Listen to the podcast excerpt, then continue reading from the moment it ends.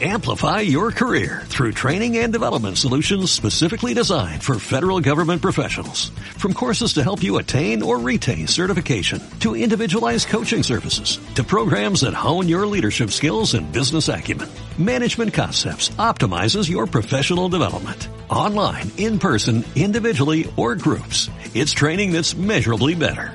Learn more at managementconcepts.com. That's managementconcepts.com.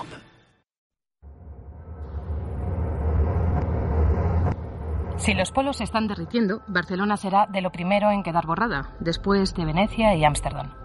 Como está en una pendiente que oscila entre el 10 y el 15%, además, primero morirán los pobres, los taxistas pakistaníes del Raval, las chicas filipinas de la panadería de la calle San Vicente, la señora Quimeta y su mercería, los guiris de la Barceloneta, todos, absolutamente todos. Los holandeses, los franceses, los ingleses y los italianos. Nadie echará de menos a los italianos. También se irán flotando los vigilantes de seguridad, los trabajadores del metro y los dependientes del mercado de Santa Caterina. Se anegarán el Llobregat y todos sus juncos. Se desbordará el Besós y todo ese torrente. Se confundirá con la mancha de agua que ocupará San Adrià y Cornellá, a este y a oeste. Esa mancha que acabará con el aeropuerto y arrasará Castelldefels. Se salvarán en una pirueta azarosa el templo budista del Garraf, llamado Sakya Siling, y los hippies de la floresta, solamente porque el suelo es calcáreo y las casas no se vendrán abajo tan fácilmente. Putos hippies. Cauterio, Lucía Littmaer. Welcome to Carne, Carne Cru- Cruda, Cruda, the album. Join us for danger, excitement, innovations. Hemos empezado la semana imaginando un nuevo mundo posible y hoy ya estamos hablando del fin del mundo. Sí, pero de un fin del mundo del que también podemos escapar. Esta es una historia de dolor, huida y venganza. Sí, una novela sobre las trampas del amor y sobre un mundo de hombres en el que les cuesta respirar a las mujeres. Javier Crudo, Crudo Díaz. Violeta Estar, crudos días. Mira, me ha dado torticolis de este lado, no sé, te lo de momento, ¿eh? No sé si quiere que... Igual sea- tenemos que cambiar la posición de los micros. Por algo será, ¿eh? Sí, por, por este algo será, por algo será. Teníamos muchas ganas de hablar con Lucía. Sí, y de reencontrar a nuestras lectoras favoritas. Muchos años después, En un lugar de la Mancha de cuyo nombre no quiero acordarme. Había una vez un principito que habitaba un planeta apenas Vine a Comala porque me dijeron que acá vivía mi el padre. coronel Aureliano Buendía y que tenía necesidad de ir. Mi madre me lo dijo. Tomo. Y lomo. Nos va a dar tortícolis por todos lados, porque ahora hay que girarse a la izquierda, a la derecha. Lo podéis ver, por cierto, en Twitch, en YouTube, que tenemos un estudio precioso, fascinante, rutilante. como- Demoledor. Demoledor, demoledor, sí. Bueno, Silvia Lanclares, Silvia Herreros de Tejada, bellísimas, listérrimas, o lo que es lo mismo, tomo y lomo. Muy crudos días. Bienvenidas de vuelta. Crudos días, Javier. bueno, y haced el favor de saludar como merece a nuestra nueva y flamante presentadora. Crudos días, Violeta está. Crudo Díaz, querida. ¿Qué tal? ¿Cómo lo llevas? A ver, he tenido comienzos de curso más tranquilitos, eh, incluso el de la pandemia y todo esto ha sido, esto creo que está siendo, está superando récord. Pero bien, bien. Bien, bien, yo la veo ¿Vosotras cómo estupenda. Yo la verdad que fatal. ¿Por qué? Pues porque, no sé, estoy como deprimida. Estoy como si fuera el fin del mundo. Lo mismo lo Sí, es. así estoy. Sí, sí, pero también felices de volver a estar con nuestro amado público. Oh, amado público, amado ahí. público. Bueno, empezamos con Pepinaco Editorial, ¿no? Como siempre empezamos las temporadas, Sí, sí, sí, Javier. sí. Muy arriba. Es de los libros que más gente he visto leyendo en verano. Exactamente. Gente muy sexy. Muy Todo el mundo sexy. que lee La este gente libro- más sexy Es estaba guapa. con Cauterio Efectivamente, sí, sí. Mucha gente, ¿eh? Mucha no, gente. mucha, mucha. Mucha, muchísima. Sí, sí, Cauterio de Lucía Ligmaer, que ya está en su cuarta edición. Atención. Dos historias cruzadas sobre violencia e hipocresía, relaciones tóxicas, cordura y locura, brujas y curanderas. Y qué enorme placer recibir hoy aquí a nuestra queridérrima Lucía Lidmaer. ¿Cómo estás, crudos días? Crudos días, pues feliz, es poco, estoy flipando de estar Aquí el aquí club un de poco. fans. Encantada. Con Tomo y Lomo como presidentas. A ver, un momento, creo que en este programa puede que no haga falta, pero Puede, hagamos las puede. cosas bien. Sí. Lucía Lindmayer es escritora, crítica cultural, autora del ensayo Ofendiditos sobre la criminalización de la protesta, entre otros libros, y codirectora junto a Isa Calderón del súper exitoso podcast de Forme semanal, además de amiga y colaboradora en muchos momentos de la historia de este programa de carne cruda. Es que nos pone de tan buen humor la sintonía de Deforme. Es que a nosotras ya nos gustaba Lucía desde la maqueta. ¿eh? Oye, oye, una cosa, una cosa. Recordemos que Lucía Lidmaer empezó sus primeros pasitos radiofónicos fueron en este programa, ¿eh? En este programa, en este programa me estrené. Te vimos crecer Ay, tan abajo ay. y ahora eres tan grande. Qué. Bueno, qué bonito, qué bonito. Venga, sigamos. Sí, sí, podríamos hablar de un montón de cosas, pero hoy hemos querido centrarnos en tu debut de ficción, Cauterio. Por favor, cuéntanos primero cómo surge la idea, así, para esta novela que tiene una estructura bastante compleja, además. Pues sí, mira, la, la idea, yo digo siempre que, escribir tiene un componente más eh, emocional que, que racional. Yo tenía, sabía que tenía un personaje que estaba aislado en, un, en una isla precisamente, no sabía quién era, eh, sabía que estaba enterrada y que nos hablaba desde el más allá. Y entonces me puse un poco a trabajar esa voz, pero también a mí me, siempre me ha interesado mucho la historia de Estados Unidos. Ya cuando escribí Ofendiditos eh, traté la idea, de- todo el tema de las brujas de Salem, Mm. precisamente por, por la idea de, de la, del linchamiento, la, Mm. la censura y todo esto que, que hemos tratado en los últimos tiempos.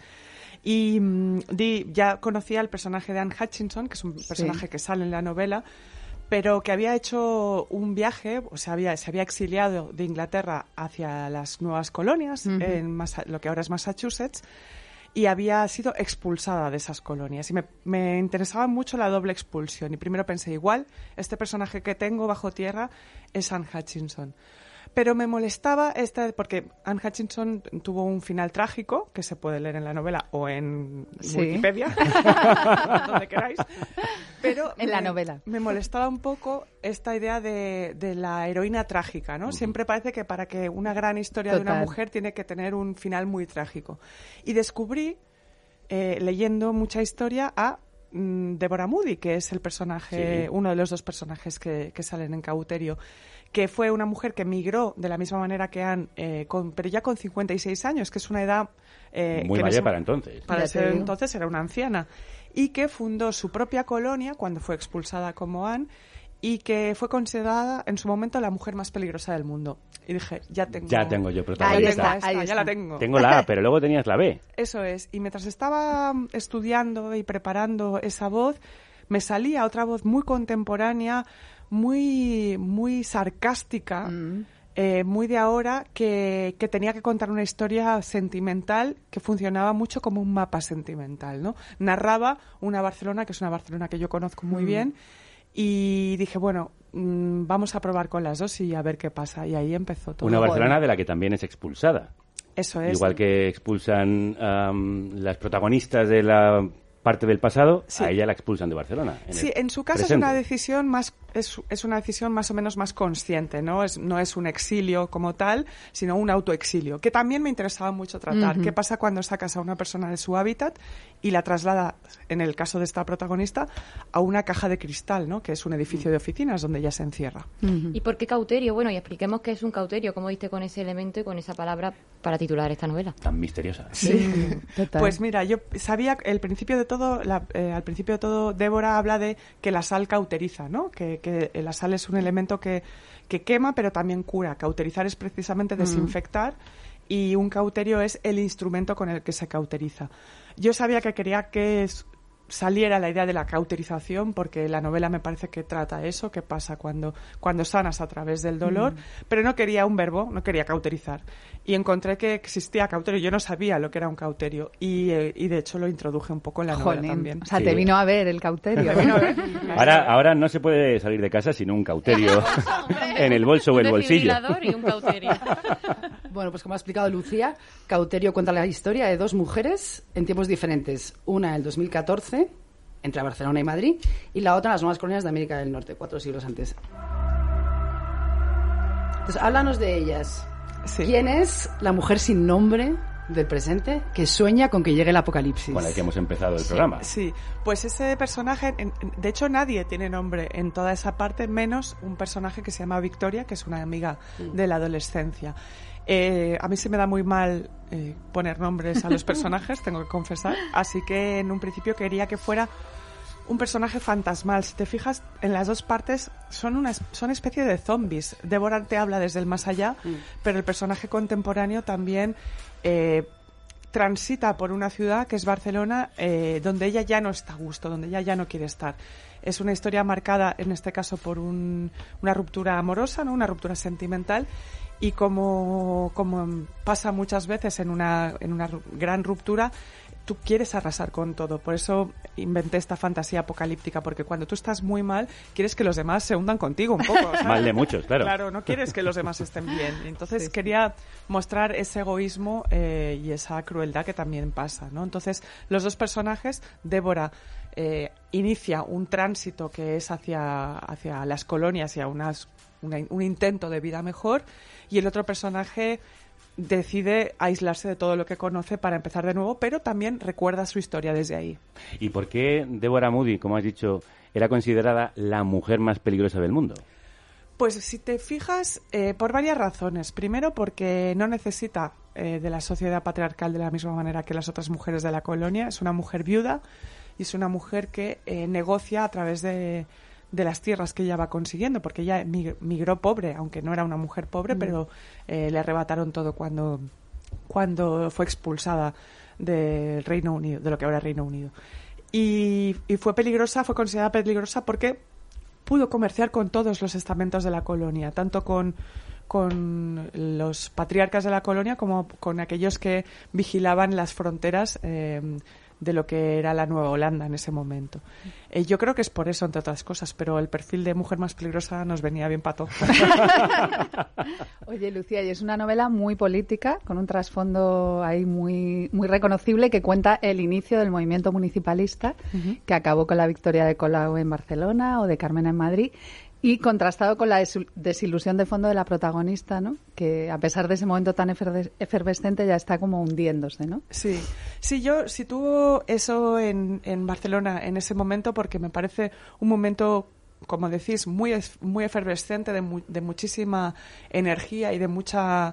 De, de cambio, ¿no? Un Mm. momento en el que se notaba un cambio social que nos afectaba siempre los cambios sociales nos afectan a todos y a todas, pero en ese momento era muy notable cómo la gente estaba mutando y cambiando de, de manera muy rápida, ¿no? Y, y si te fijas, hay el paralelismo de que las dos protagonistas tienen relaciones con políticos, Mm, tanto sí. Débora se casó con un político, del- un miembro del Parlamento, y el otro personaje ve el ascenso social de alguien que no necesariamente mm, tenía que estar en, en la primera línea pública, pero a todos nos ha pasado que conocemos a gente Sí. que antes eh, hacía cosas, ciertas cosas y que de repente está en primera línea. Totalmente. Y me parecía interesante tratarlo desde ahí. ¿Qué pasa en ese cambio? no? Bueno, en ese cambio das unos cuantos bofetones con Hombre. la mano a derechas y a izquierdas porque apuntas a que hay mucha hipocresía detrás de la fachada.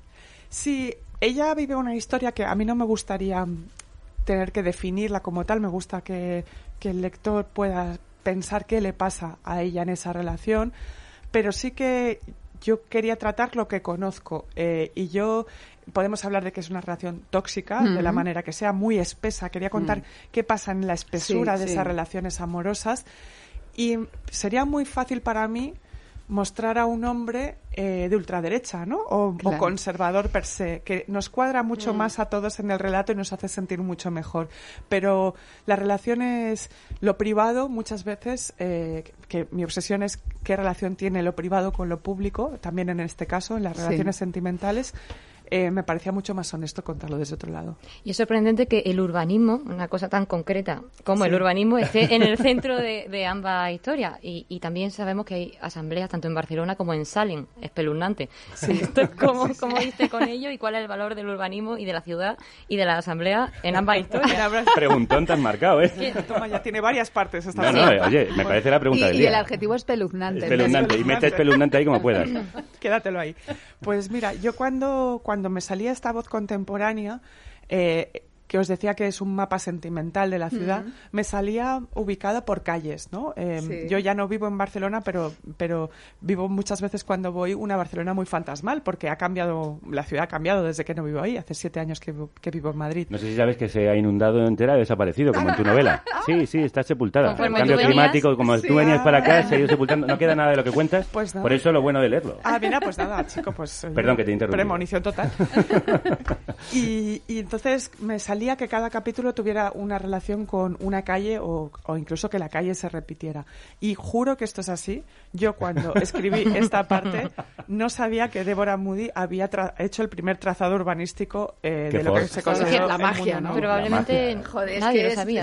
está, en estado de gracia. Cauterio está en estado de gracia. Entonces era una serendipia tras otra. Sí, sí, sí. ¿eh? Y no había notado el paralelismo entre, el, entre las asambleas eh, de Salem con, con las eh, Pues chica. la izquierda contemporánea, pero Ahí las tenemos. Asambleas Ahí tenemos o hogueras. Bueno, es que eh, hay un montón de rimas entre una mujer y otra, como si, a pesar del tiempo que las separa, fueran la misma mujer. ¿Era esa en parte la intención? no, no era la intención. Eh, no quiero dar, hacer spoilers, pero eh, cuando tú vas leyendo Cauterio vas bien, bien. Yo, yo mientras lo estaba escribiendo pensaba, bueno, estas tías en algún momento van a, van a tener que tener algo que ver, ¿no? O sea, estas historias en paralelo. Sí.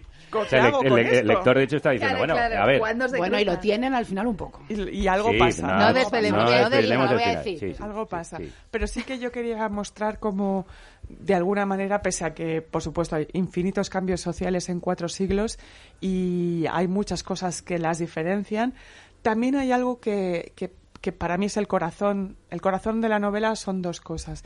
La idea del amor como trampa, es decir, que muchas veces en cómo, está, cómo se construye el relato de las, para las mujeres el amor tiene que ser una salvación, el amor romántico, como lo entendemos. Sí. ¿Y qué pasa cuando ese relato se rompe? ¿Cómo nos rearmamos?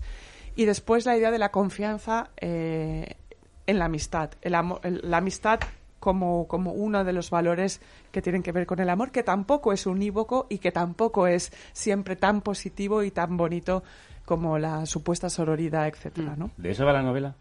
De eso va la novela, sí. La novela podríamos decir que es una novela, que lo has dicho por ahí, de las trampas del amor y también de las trampas de los mundos de los hombres. Ay, qué, qué, boni- qué bonito título porque es un poco Sor Juana Inés, ¿no? Y Sí. las trampas de la fe. Sí, sí. Son un poco las trampas de la fe. Y las- Bueno, y preciosa es la música que estamos escuchando. Starfall, de un grupo que se llama Salem, Más magia. Más serendipia. más serendipia. Y a Salem, precisamente, nos vamos a ir a través de la literatura de Lucía Littmaer.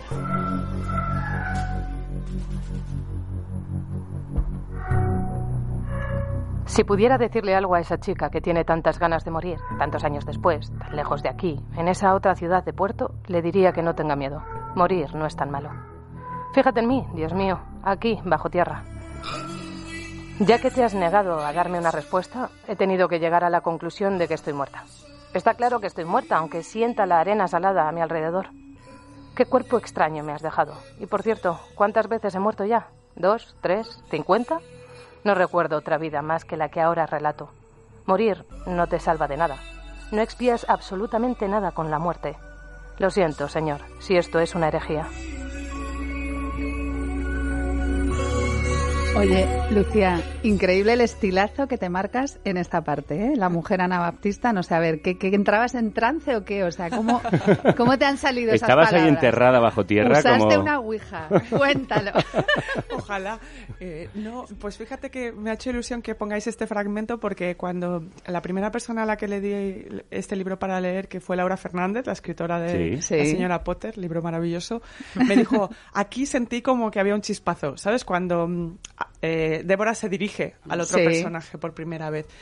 Yo mm, sabía que no podía hacer una, un personaje del siglo XVII usando ese lenguaje, de un lenguaje que me pareciera extemporáneo, porque primero no me salía bien, segundo, al ser un personaje anglosajón sentía Mm. que, que iba a ser una mala traducción, ¿no? Sí. Y por eso, si te fijas, no es un lenguaje extraño. eh, Totalmente, es, que es muy verosímil. es muy sensorial además, porque yo no podía ponerme la piel de un personaje de hace cuatro siglos y, y sentir que, que era verdadero si no era a través del, del tacto, ¿no? De- es un personaje que constantemente habla de lo- cómo, la- cómo huelen Es las cosas, co- total. a qué saben, porque yo no sé lo que es ser una mujer del siglo XVII. Claro. Entonces, no. Pues lo parecía. ¿Qué cosa? eh? ¿Qué cosa? Pero parecía. Entonces eh, sí que me iba como al sabor del té, Sí, a cómo huelen el- los árboles, esas Los cosas. tejidos, eso me encantaba. Eso recordó en mucho los Hamlet. muebles. Sí, te iba a decir. Ah, mira, Sí, fíjate. sí, yo también lo vi. Ah, sí, ah, qué fuerte. Que también se relaciona con su personaje a través de Sí, lo sí, sí. Y en esa parte de la novela, que es el pasado, tú antes has hablado de la amistad entre mujeres o la falta de ella. ¿Cuál es la relación entre Deborah Moody y Anne Hutchinson? Atención a la pronunciación. Muy bien, has Muy estado ahí. Pues yo leyendo sobre, leyendo crónicas de la época, eh, ya como contaba antes, conocía al personaje de Anne Hutchinson porque es un personaje que en la historia de Estados Unidos, de la fundación de Estados Unidos como tal, es importante para hablar de la idea de la comunidad, ¿no? El- el- porque ella había sido expulsada. Lo que no sabía es que Débora y Anne habían coincidido en Salem. Y, y que podrían haber coincidido en el tiempo. Yo invento esa amistad. Ajá. Esa amistad no Sí. forma parte de la Lo historia dices al final, Ujú. en la nota pero exactamente histórica. pero pero invento la posibilidad de que ellas intentaran armar algo de manera conjunta porque sí Anne Hutchinson y están sus discursos escritos y podéis acceder a ellos eh, en internet muy fácilmente ella fue una oradora muy conocida y ella creía en la relación directa con Dios y entonces ahí planteé, bueno, ¿qué, qué pasa si, si estas mujeres están intentando construir también un espacio propio en esa nueva Eh, comunidad? impresionante la fi- el- el- cómo dibuja a esa mujer, ¿no? Con 27.000 niños y Sí. una energía arrolladora que va de Sí. un lado a otro dejando niños por aquí y por allí. Que dice, ¿cómo le daba tiempo a esa señora a escribir los discursos y a darlos? sí, Y a, y mantener una la- comunidad de mujeres, porque aquello también es una comunidad de mujeres. Eso es. Es Es, que, bueno, esa es la pregunta que uno se hace. Cuando lees su biografía, tuvo 14 hijos y además fue una persona importantísima para su propia comunidad y una, parece ser que una oradora increíble, que te quedabas hechizado con ella. Sí, pero ahí metes, y voy a meter un poco aquí la puntilla, eh, sugieres que los discursos tan buenos que ella da, en realidad se los copia un hombre. Sí, eh, eso es para crear el desengaño de Débora. Eh, yo Claro. necesitaba, necesitaba que hubiera una, una traición de alguna manera. eh, y yo sabía que Anne Hutchinson había seguido a un reverendo que sale en la Mm. novela. Anne Hutchinson se va con su marido de Inglaterra siguiendo a- al reverendo Cotton, un personaje que después fue muy importante en, en la colonia de Massachusetts, en la bahía de Massachusetts, y llegó a ser gobernador. Y mi pregunta era, ¿por qué Anne es castigada y no Cotton, que es su valedor? ¿no? Eso por un lado. Y segundo, si tú te haces 13.000 kilómetros en barco, eh, con toda la posibilidad que te- se tenía de morir por cualquiera de las infecciones en ese momento, tiene que haber una devoción a Dios, pero también es posible que algo más. A la carne. Y yo ahí, pues, me tomo una licencia literaria, claro. claro. Quería eh, acabar un momentito este tema de la trampa del amor con un fragmento que yo creo que es perfecto. Es de deforme semanal, pero lo voy a meter aquí con una buena cuña. El consejo perfecto para escapar de esta trampa. Podría decirte que sí, que la conozco, ¿no? La manera de salir de este bucle, pero es mentira. Peor, podría ser condescendiente, como es mucha gente cuando una está así, y decirte que no necesitas a un amor para sentirte feliz, que la amistad es un tipo de amor, y eso es verdad. Pero sería minimizar todo lo que tú sientes y temes, que es ultra válido. Quedarte sola. Y es una preocupación muy natural y muy importante, la verdad. Es, es muy importante esto. Aunque bien pensado, sí. tengo un consejo. Un consejo que es oro, ¿vale? Mi consejo real, después de verte todo esto de- del amor, la amistad, de forma semana, mi consejo de verdad es que te líes con guiris. Claro que sí, líate claro que sí. con guiris, con gente extranjera. Porque siempre podrás achacar los fallos de comunicación en la relación a una diferencia cultural. Perfecto. Eso es así. Es que si no se te puede decir que no a nada. Y si quien lo probó lo sabe. Pero los italianos no cuentan, ¿eh? No, italianos también, pobrecitos. Porque no sabéis que la, la- la que la persona que lleva prensa en anagrama, María Oh, no. Teresa, que es italiana, me dijo, mira, eh, ¿qué Oye, problema ¿qué tienes con nosotros? ¿Sabes? Bueno, pues has unido muy bien ahí, Violeta, la faceta literaria sí, y la sí. faceta de podcaster de Lucía, que da soluciones, tanto en el libro como en el podcast, a las trampas del amor y a otras muchas trampas Mm. de esta vida contemporánea. Sí, pero Lucía, te tenemos que confesar algo. Aquí hay un momento hard feelings. ¿Ah, sí? Porque sí, además de que te envidiamos, ¿Qué ha bueno, quiero decir, te admiramos mucho como autora ahora mismo. Es que mira, estamos Un poco dolida, sí, Sí. porque este verano salió un artículo Sí.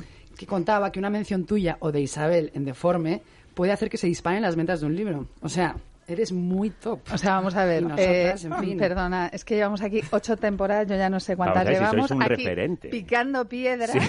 Y ahora llegáis vosotras Con y en vuestro- dos temporadas o tres, o sea que. ¿Pero esto qué es? De luz. O sea, por Es favor. muy fuerte. O Pero sea- bueno, en fin, no nos vamos a poner aquí a discutir que vamos a parecer Vea. unas envidiosas, No, ¿no? Que no lo somos.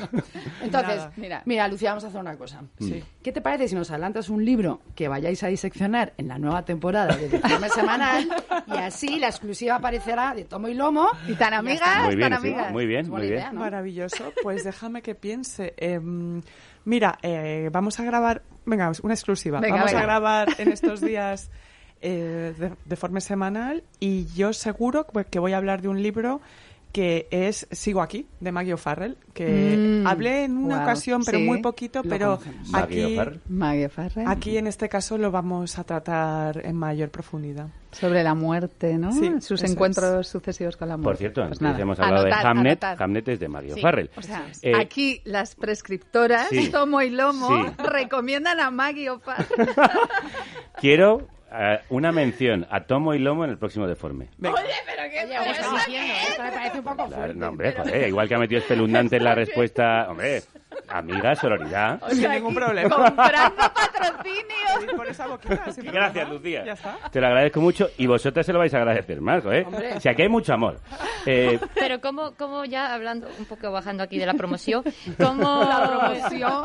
cómo lleva esa responsabilidad tú y, y, eh, Isa eh, de abrir melones y conversaciones a través de los libros y, y que, la- que vuestra recomendación sea Pues la verdad, con muchísimo placer y mucho orgullo, porque no hay nada como poder a- tener co- una conversación cultural. Nosotras tenemos una conversación de amigas, de forma semanal es eso, eh, por supuesto reflexiva, nos curramos los guiones, y, pero también una conversación cultural. Y sobre todo que no siga la agenda cultural. Es decir, no necesariamente hablamos de libros que se publican eh, recientemente, a veces hemos para hablado... nada. De hecho, habéis recuperado cosas que han tenido luego un- una se subida de ventas precisamente porque, hemos logrado porque que la habéis Sí, sí, libros sí. también y eso es un, eso es un Joder, orgullo, la una verdad, pasada. y un placer. Habla del mío. Más promoción, más promoción. Te vas con deberes. Bueno, y hablando de abrir melones y de podcast, pasemos un momento a lo que ha sido la gran polémica de los podcasts y de las mujeres en el podcast eh, los últimos días, las últimas semanas. ¿Qué opinas de la oleada de críticas a Victoria Martín y Carolina Iglesias estirando el chicle por invitar a la cómica Patricia Sornosa? Pues mira, eh, yo entiendo que, se- que esta pregunta se tenga que hacer, pero si os fijáis, eh, Isa y yo ten- tenemos la convicción de no hablar de lo que hacen otra gente, otras compañeras. No lo hemos hecho anteriormente y no lo voy a hacer ahora. Entiendo que, que es una polémica muy relevante, pero eh, mm, creo que es algo que ahora mismo no nos compete a nosotras hablar de eso. No te preocupes, tenemos otra pregunta sobre crispación. Porque, De mal rollito. sí. De estas se ha escapado. Sí. Eh, por favor, échale el lazo en la Vale, siguiente. Vamos a ver. Eh, pues eres medio argentina, bueno, Argentina entera. Sí, sí. Eh, Todo lo que ¿Qué te cuentan desde allí o cómo sigue la situación eh, a raíz del intento de asesinato de la vicepresidenta Fernández de Kirchner? Pues mira, la verdad es que eh, cu- esto pasó, yo estaba ahora en, en México, en el Ostras. Festival de Querétaro, el Festival Literario, y estaba cenando en ese momento con Jalmina Barrera, una escritora Mm. excelente, y Dolores Reyes, que es una barbaridad. Recomiendo mucho sus novelas. Anotarlas. Sí, Mm. impresionante. Y Dolores Reyes eh, nos enseñó el vídeo cenando, y yo pensé, como pasa con estas imágenes que, como seguro que os pasó en el 11S, que son imágenes que tu cerebro en realidad no logra total. comprender inicialmente. Sí, sí, sí. Es un vídeo que es muy impactante como tal. Eh, por, por el, el tipo de violencia que, que muestra y sobre todo por lo extraño. Y yo le dije a Dolores, esto debe ser un, Un como fake. un Mm. fake news, no puede, no puede ser. He estado un poco en burbuja allí y he leído lo que he podido. Lo que sí me parece es que, que claramente muestra que, está, que Argentina está en un momento muy complicado. Lo que allí se llama la grieta es cada vez más profunda y que tendrían se tendría que ejercer una reflexión conjunta, no solo desde la ciudadanía, sino también desde los medios de comunicación, porque se está viviendo un nivel de crispación que a nosotros nos parece que España está polarizada, Argentina es una absoluta barbaridad. Y luego pasa lo que pasa. Lucía Lismaer, muchísima suerte. Bueno, ya la estás teniendo con Cauterio. Entonces también con las próximas ediciones del libro y con la nueva temporada de Deforme Semanal, dale un abrazo muy fuerte a Isa Calderón. Os queremos, os admiramos. Aquí un admirador, un amigo, un esclavo, un siervo. Os amamos. Sí, muchísimas gracias, gracias. por abrir la temporada. Quiero decir que este es un espacio muy importante para hablar de literatura y que estoy muy contenta de estar aquí. Gracias. Viva y bravo.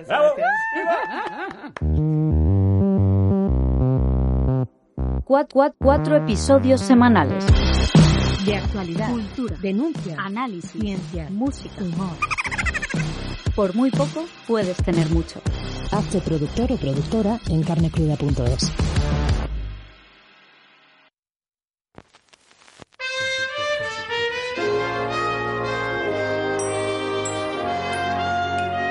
Consultorio sentimental de la lectora Francis. Pero, ay, que me voy a poner nervioso y todo. Lectora Francis, hace demasiado tiempo que no nos regalaba los oídos con su consultorio sentimental. ¿Cómo está usted, por favor? Pues fabulosa. Qué ¿No me voz, qué voz, qué voz tiene, por favor. Pues mira, Javier, es que he estado un año sabático en las Islas Fiji porque me surgió un asunto sentimental y total, por aquí me está saliendo Ya le tanta gustaría a usted, ya. Pues el caso es que no me queda más remedio que volver Ya. porque la gente está fatal, Sí, muy mal. muy mal. Y me da tanta pena no poder aliviar sus dolencias de Sí, corazón. sí, sí, es que ella es una buena samaritana. No, ¿sabes? desde luego, Sí, desde sí, luego. sí.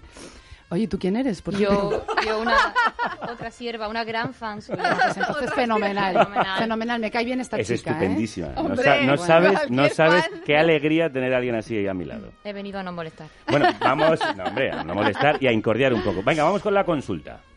Hola, mi nombre es Sara y esto es una consulta para la lectora Francis, que la echa muchísimo de menos. Por favor, que vuelva ya, que necesito de sus consejos, porque me quedé soltera en pandemia y me di de alta, claro, en, las, en lo único que se podía hacer de las apps de citas de tipo Tinder. Y es que no entiendo nada. Es que voy como pollo sin cabeza y necesito directrices porque ya no sé qué es real, qué no, qué, qué es imaginación mía y si todo el mundo está loco o qué está pasando.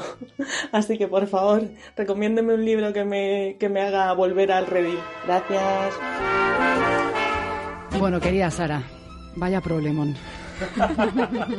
¿Cómo me gusta que haya vuelto? Y que diga estas frases tan grandilocuentes. Vaya problemón. Con La esa voz. necesitábamos. La necesitábamos. Te voy a recomendar una novela, Sara, en la que a la protagonista le pasa exactamente lo mismo que a ti, pero por email. Ah, ¿sí? ¿Cuál es? Y la novela, por favor, no te sientas ofendida, se llama La idiota. Pero te voy a explicar por qué. Eh, La autora es la turco-americana Elif Batuman, se editó en Random House en dis- 2019 y se llama así en honor al libro de El Dostoyevsky. idiota. Porque la protagonista Selin es una apasionada de la literatura rusa y también porque se siente completamente idiota en su primer año de universidad en Harvard, en los años 90. Porque se pregunta, ¿cómo se hacen amigos? ¿Cómo se enamora uno? ¿Importan más las cosas cuando se viven que cuando se leen? Ah, qué buena pregunta. ¿Y es real una relación que sucede únicamente a través de un, a través de un nuevo invento del demonio, que es el email? ¿Ya? Porque es, es el primer año que hay email en las universidades. Tienes un email. Total, que Selin establece una relación epistolar con un húngaro maravilloso, sexy, y que le escribe unos mails que para qué. Arrebatado. ¿Qué mails? Arre- ¿Qué mails? ¿Qué ves? Y entonces, efectivamente, ¿Qué no sabéis mails cómo son los mails. Entonces crean un mundo paralelo que poco a poco va eclipsando el mundo real. Y ella se pregunta, ¿es más verdadero un mundo que el otro? Porque no tiene por qué. A ver, un mundo de un húngaro que te envía emails, eso no puede ser más verdadero. Invencible. Exacto. Imposible. Y sobre todo que pueden coexistir los dos, ¿no? Claro. Entonces, bueno, La Idiota, que fue finalista del premio Pulitzer, Toma ya. es una de las mejores Bildungsroman. ¿Cómo le gusta a usted traer su alemán, eh? Por Ya, favor, faltaba el concepto, Sí, faltaba novela de formación, ¿no? Yo ya lo sabía. De Ah, bueno. Pues Por si tradúcele acaso, si acaso hay algún oyente. Que bueno, que cuenta la transición de niña a adulta. De niña a mujer, como, como Chabeli. Chabeli. Chabeli. Y, y bueno, no- entonces por eso no he cabido en mí de gozo cuando este verano por fin se ha publicado la secuela, que es el segundo año de Selin en Harvard. Anda. Se llama Ah. Either or, porque aún no está traducida. ¿Y cómo pronuncia ella? ¿Cómo me Del pronuncia? alemán al inglés. De las Islas Fiji a carne cruda. A ver si no, No lo está traducida, traducimos pero- como cosas de Harvard.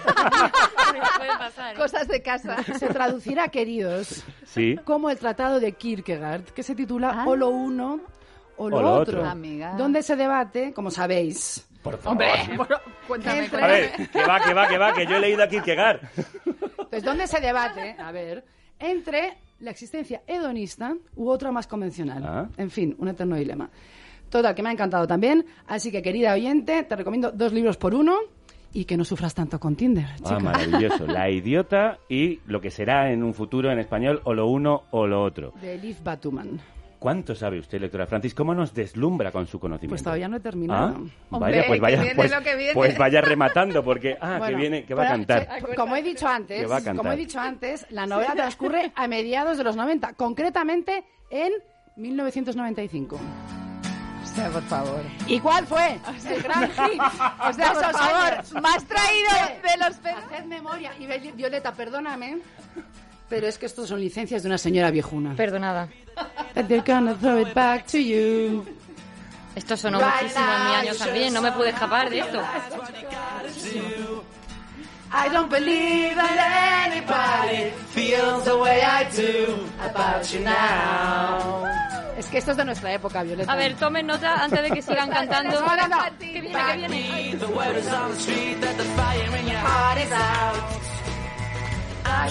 Imparable. ¡Todas!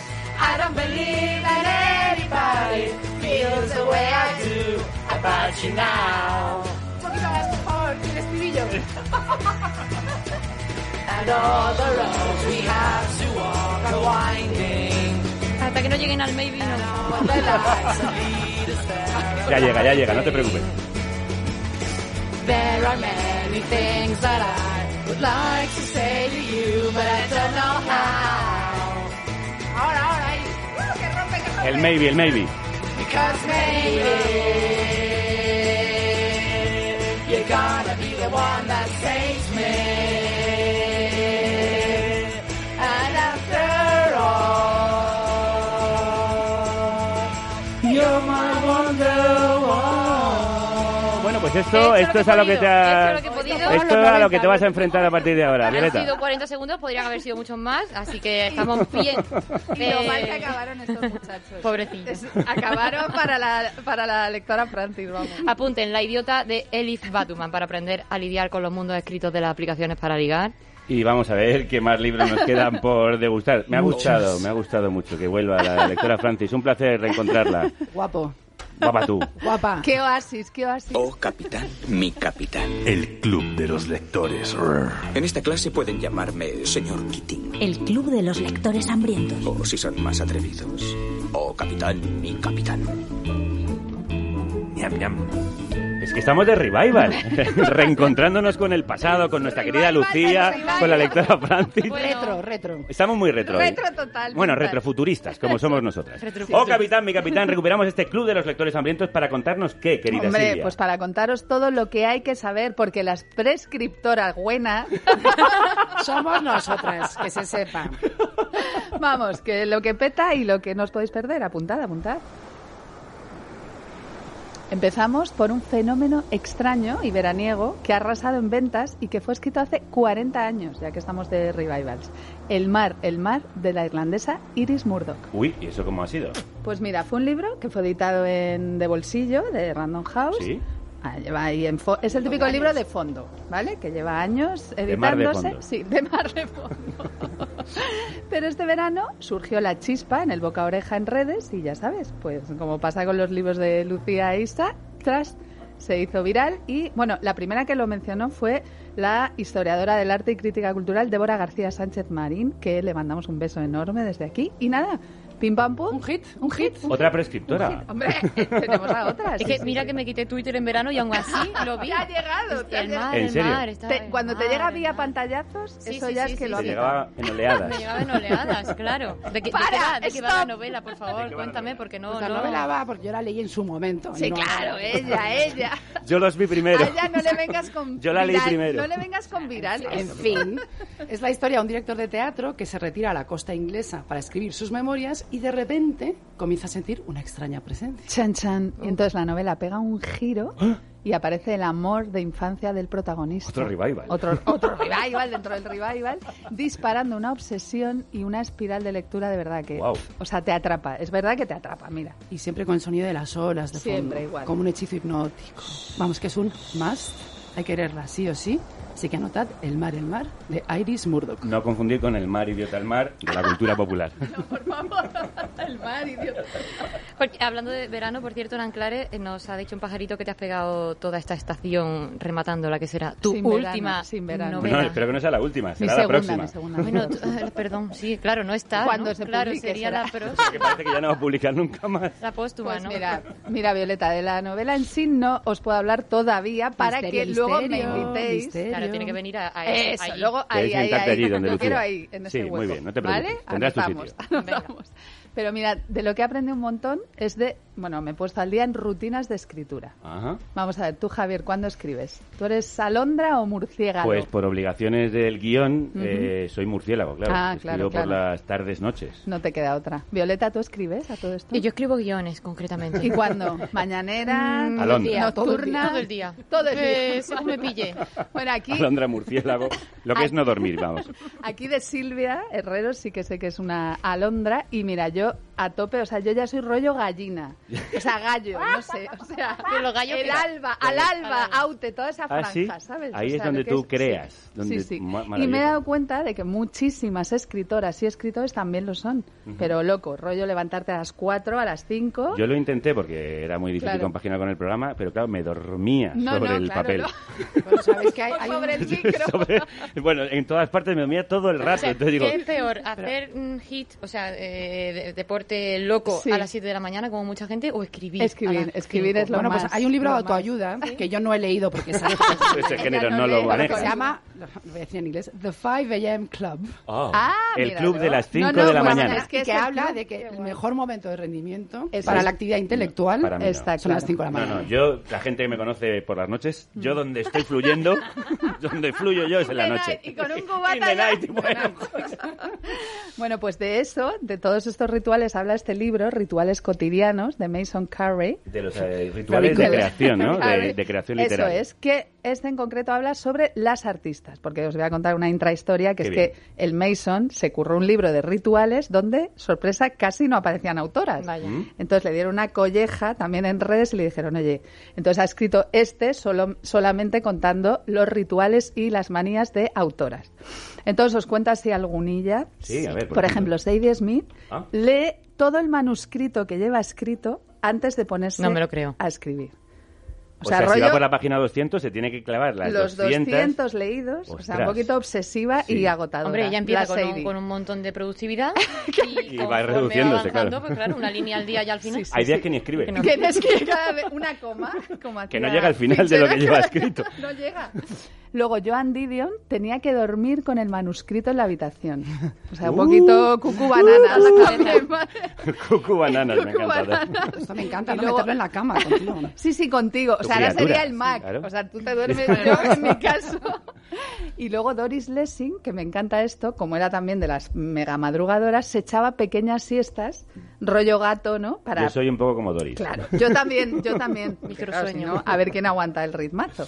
Así que rituales Me cotidianos, las artistas en acción, ¿Me lo puedes publica- dejar? Sí, te lo dejo. Publicado por Turner. Sí, además de verdad, quienes tengáis que meteros en un proceso creativo, es muy inspirador. De Precioso, Mason Carr. precioso, precioso. Bueno, pues ya que estamos hablando de escritura, Sí. mi gran apuesta para este club es la que ha sido mi debilidad del verano, que es un libro recién editado por Capitán Swing, que de verdad creo que no podéis dejar pasar, y que se llama La ciencia de contar historias, de Will Storr, y que reflexiona sobre el hecho de que contar historias es una parte esencial de lo que nos hace humanos. Es un ensayo sobre psicología, neurociencia y, bueno, también cuenta los mejores trucos de los maestros de la narración. Mira, yo, interesante. o sea, disiento Perdón. radicalmente. Ay, que no le ha O sea, gustado. este libro me ha horrorizado. Es que no sabe de O lo sea, que te lo habla. Hay beef, hay- hay O beef, sea, hay- pero beef. O hay sea, beef entre es- tomo y lomo, o sea, maravilloso. Por fin, es una oda a lo que yo llamo la tiranía del plot. Oh, la O sea, tiranía del plot. Mira, está todo De, tan... de la trama, quiero decir. Ah, o sea, la tiranía tan- de la trama. De la trama, tan analizado que te dan ganas de no volver a leer ni a escribir en toda tu vida. ¿Cómo O sea, son, eh? Que se pelean por un no, casi no, por un manual. Que no, Silvia, que la literatura no es una serie de Netflix. ¿Dónde está el misterio, la magia? Mira, tú es que en cuanto saco algo mainstream, No, de verdad, ya, en serio, te lo voy a decir no desde el primer programa ya. este libro, no, o sea. la mainstream también vale. Esto es un mega bestseller. El hombre da charlas TED. Es horrible. Que es un manual de- neurociencia de por medio. No, o sea, esto. Bueno, mira, no tienes ni idea. Empezando por ahí. Así que A ver si vamos a terminar la temporada del primer programa. yo digo, Pelea de gatas. De gallas. yo digo que escuchemos una cita que voy a leer y que los oyentas, los oyentes, oyentas y Javier y Violeta decidan. Venga, Venga, vale, va. A ver. Voy. una música, por favor. Una música, una música. Busca una música bonita, Eva. Tú no te música- preocupes, tenemos tiempo, no hay prisa. Sí, porque ella está poniéndose en el Eh, papel de, de alguien a quien odia. Ahí, ahí. Muy bien, Eva, muy rápido. Ya sabemos cómo acaba la cosa. Morirás como morirán todos a quienes amas. Luego vendrá la muerte térmica. Todo cambio en el universo cesará. Las estrellas perecerán y no quedará nada más que un vacío infinito, inerte y gélido. La vida humana, su bullicio y su soberbia perderá sentido para la eternidad. Pero existe un remedio contra todo este horror, la narrativa. Muy, bien adjetivado, querido. Pero vamos, Mira, o sea, mira. Contenidito, dame algo, dame algo. Perdonad, pero ¿se puede tener un final más redondo para el programa de hoy? No, la ¿Eh? verdad es que no. Silvia Redes de Tejada, Silvia Nancares, la próxima vez quiero que este beat sea con hip hop y rimas, ¿vale? Oh. Lo quiero rimado. Oh, mama. Oh, mamá, se vienen, se bueno, vienen cositas. se vienen cositas y se ha venido un programa. Muchísimas gracias. Oye, por favor, más beats. Me encanta que os pongáis. Te vas a cagar. Tan bueno este rollito. Envidiosa. Se acabó. Llega el- septiembre y volvemos al Festival Internacional de Cortos de Bueu. Paradiña obrigada del Carne Cruda Tour. Como siempre hablaremos de cine, pero también del Prestige, la conquista de América, la movida viguesa y el cantautor que puso música a la Revolución de Portugal. Un programa basado en hechos reales, con la banda sonora en directo de Nacho Falla Alar.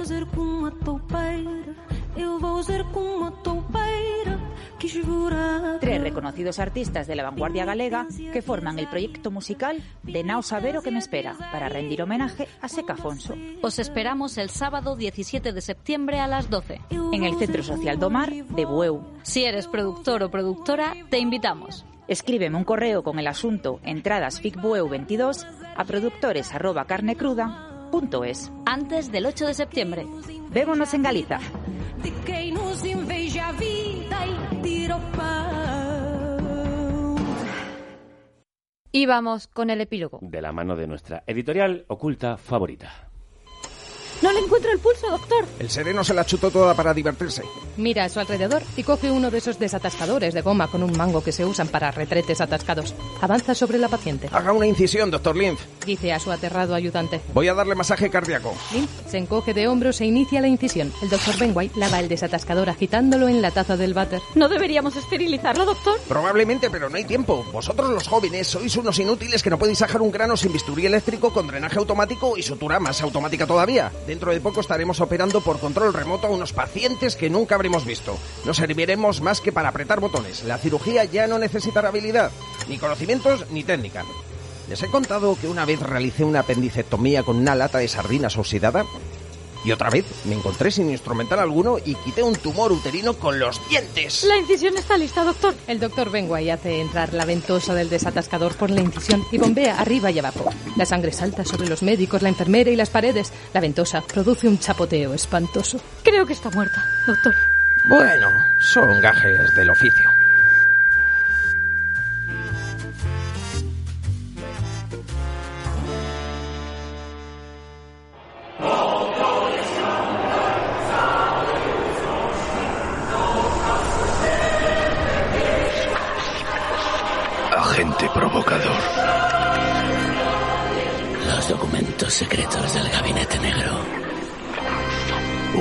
De la editorial La Felguera para carne cruda.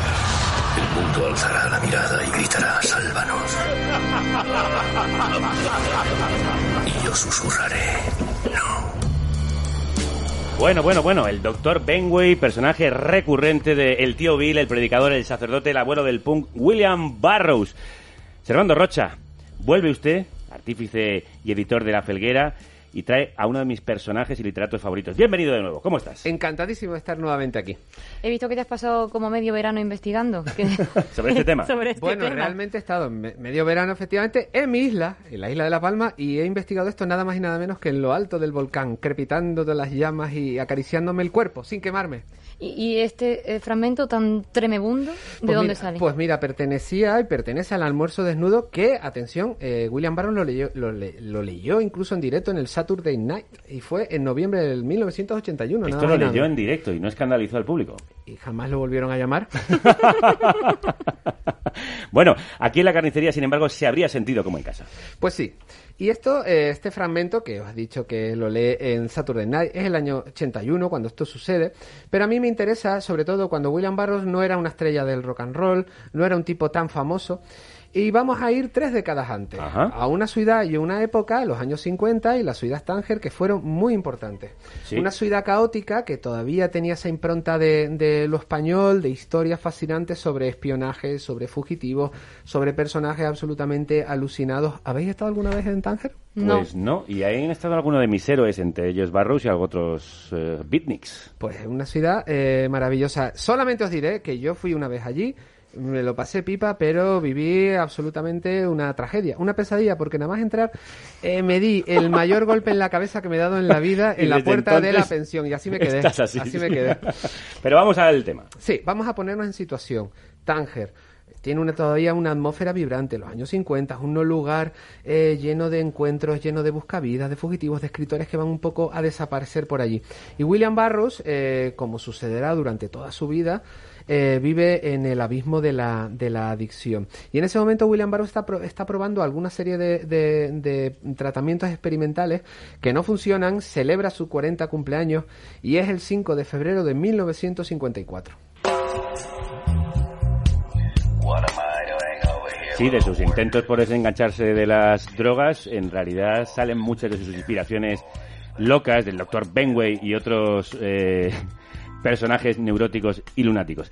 ¿Y aún le atormentaba en ese 40 cumpleaños la muerte de su esposa, que ocurrió, dice él, accidentalmente mientras intentaba limpiar una pistola? Así es, de hecho, eso le acompañará eh, toda su vida. Y esos fantasmas, tanto ese como otros, lo van a asediar y acompañar día y noche. Eh, en Tánger, eh, Barros es una persona muy silenciosa, extremadamente delgado, casi siempre viste de traje, su gesto es serio, adusto, parece un agente del gobierno, yo siempre digo que parece un funcionario de Hacienda, y hay una cosa súper bonita porque los chavales del, del barrio, del Soco sobre todo, hablan de él, un personaje que va paseando solo, y le dicen que es el hombre invisible. El hombre invisible.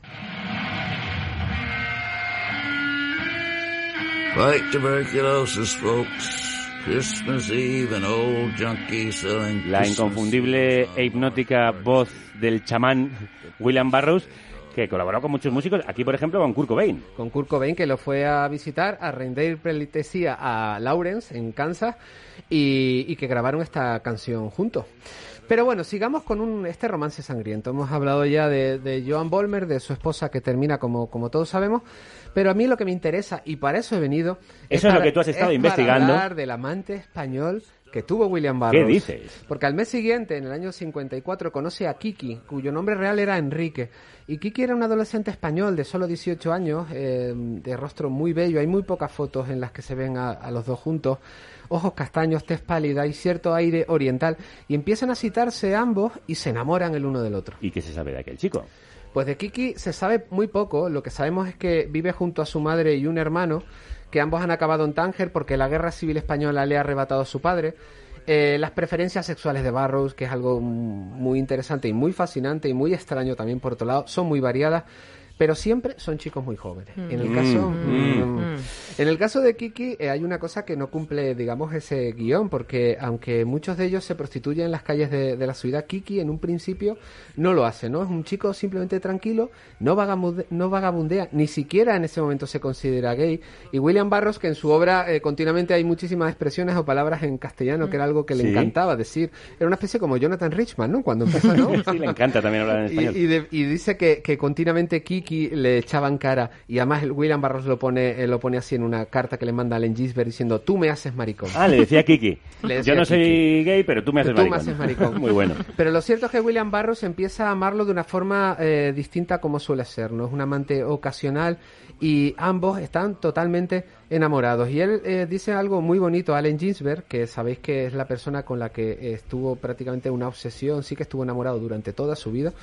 Y entonces le, confiesa que, que está saliendo con un chico llamado Kiki, está inmensamente feliz, que se siente por vez primera tranquilo a su lado y experimenta algo que nunca ha experimentado y son celos por las amistades del adolescente. Y esto se lo confiesa en una hermosa carta que es realmente una carta de apasionado y loco amor.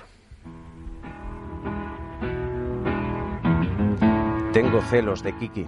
Él está asediado por reinas importantes.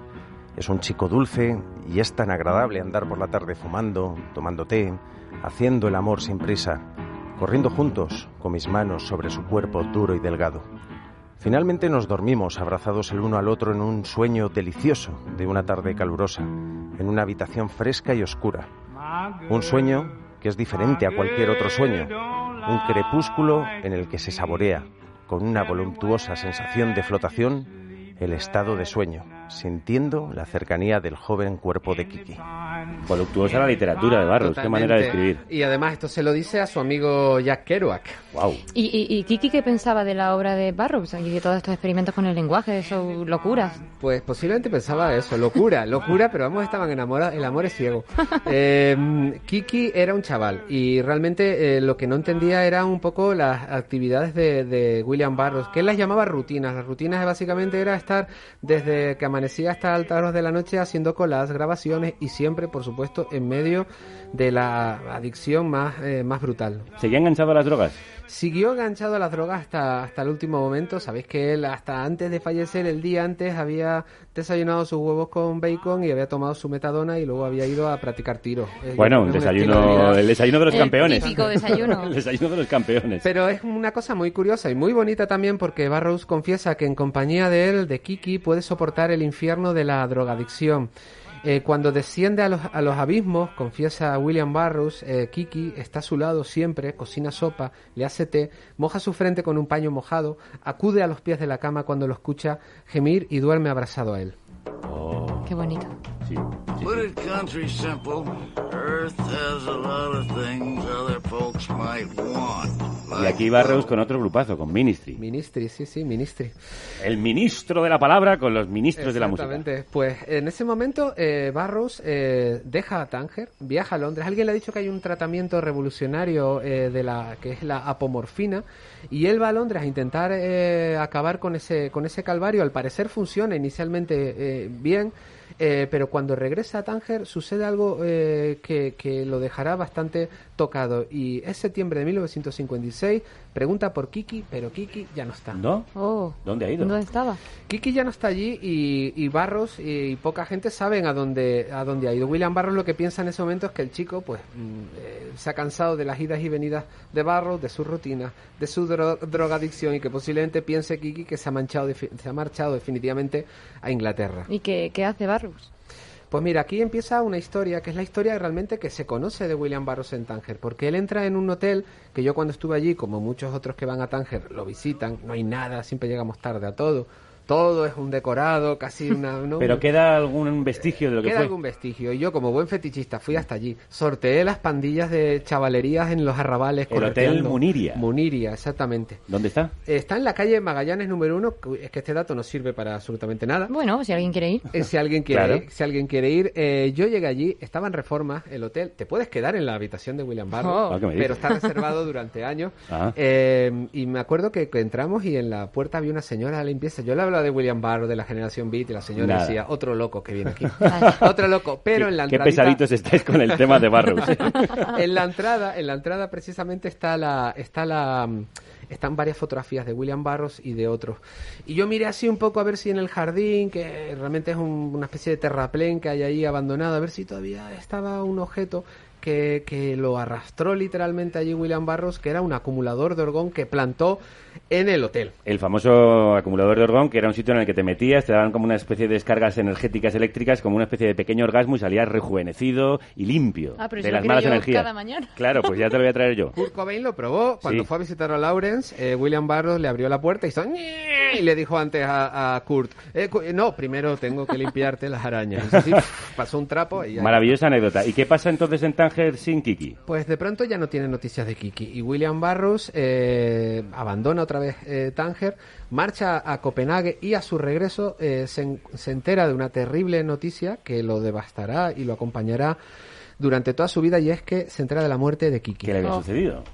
Él se sentía bastante culpable por no haber acompañado y no haber estado junto, junto a Kiki en esos momentos, ¿no? Pero alguien le dice que el, que el español, que Kiki ha viajado a- de gira como percusionista a una- en una orquesta de chicas liderado por un cubano, un músico cubano, muy celoso, llamado Villalonga y de temperamento muy violento. Y eso sucede precisamente aquí, en Madrid, sucede en Madrid cuando eh, tras una actuación de la orquesta eh, a altas horas de la noche el, este líder de la orquesta entra borracho en la habitación de un hotel y se encuentra a Kiki con Sarita que es una de las coristas de la banda.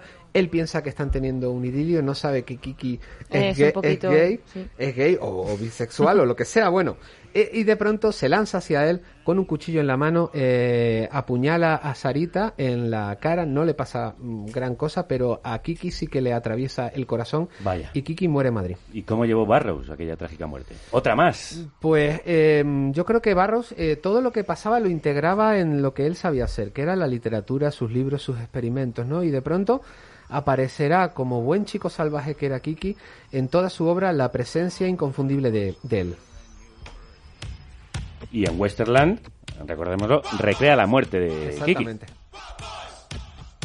Bueno, los chicos salvajes, como Barrows y como los beatniks que le acompañaron. Y los fantasmas que le perseguían.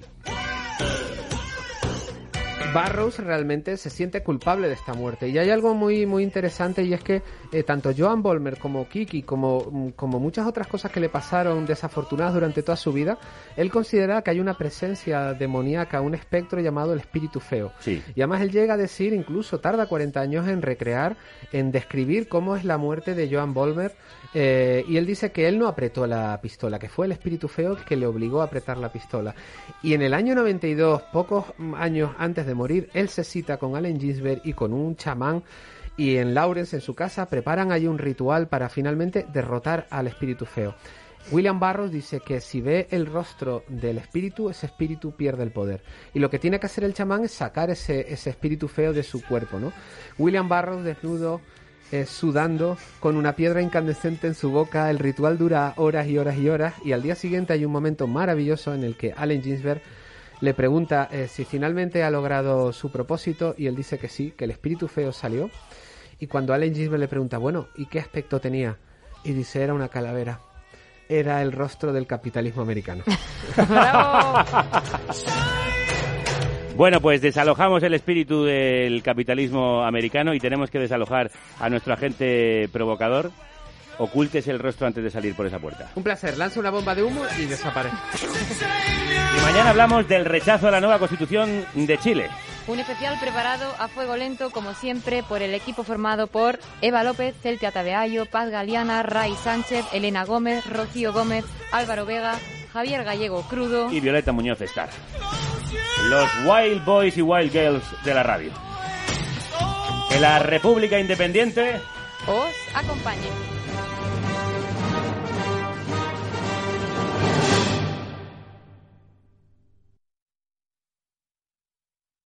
Amplify your career through training and development solutions specifically designed for federal government professionals. From courses to help you attain or retain certification, to individualized coaching services, to programs that hone your leadership skills and business acumen, Management Concepts optimizes your professional development. Online, in person, individually, or groups. It's training that's measurably better. Learn more at managementconcepts.com. That's managementconcepts.com.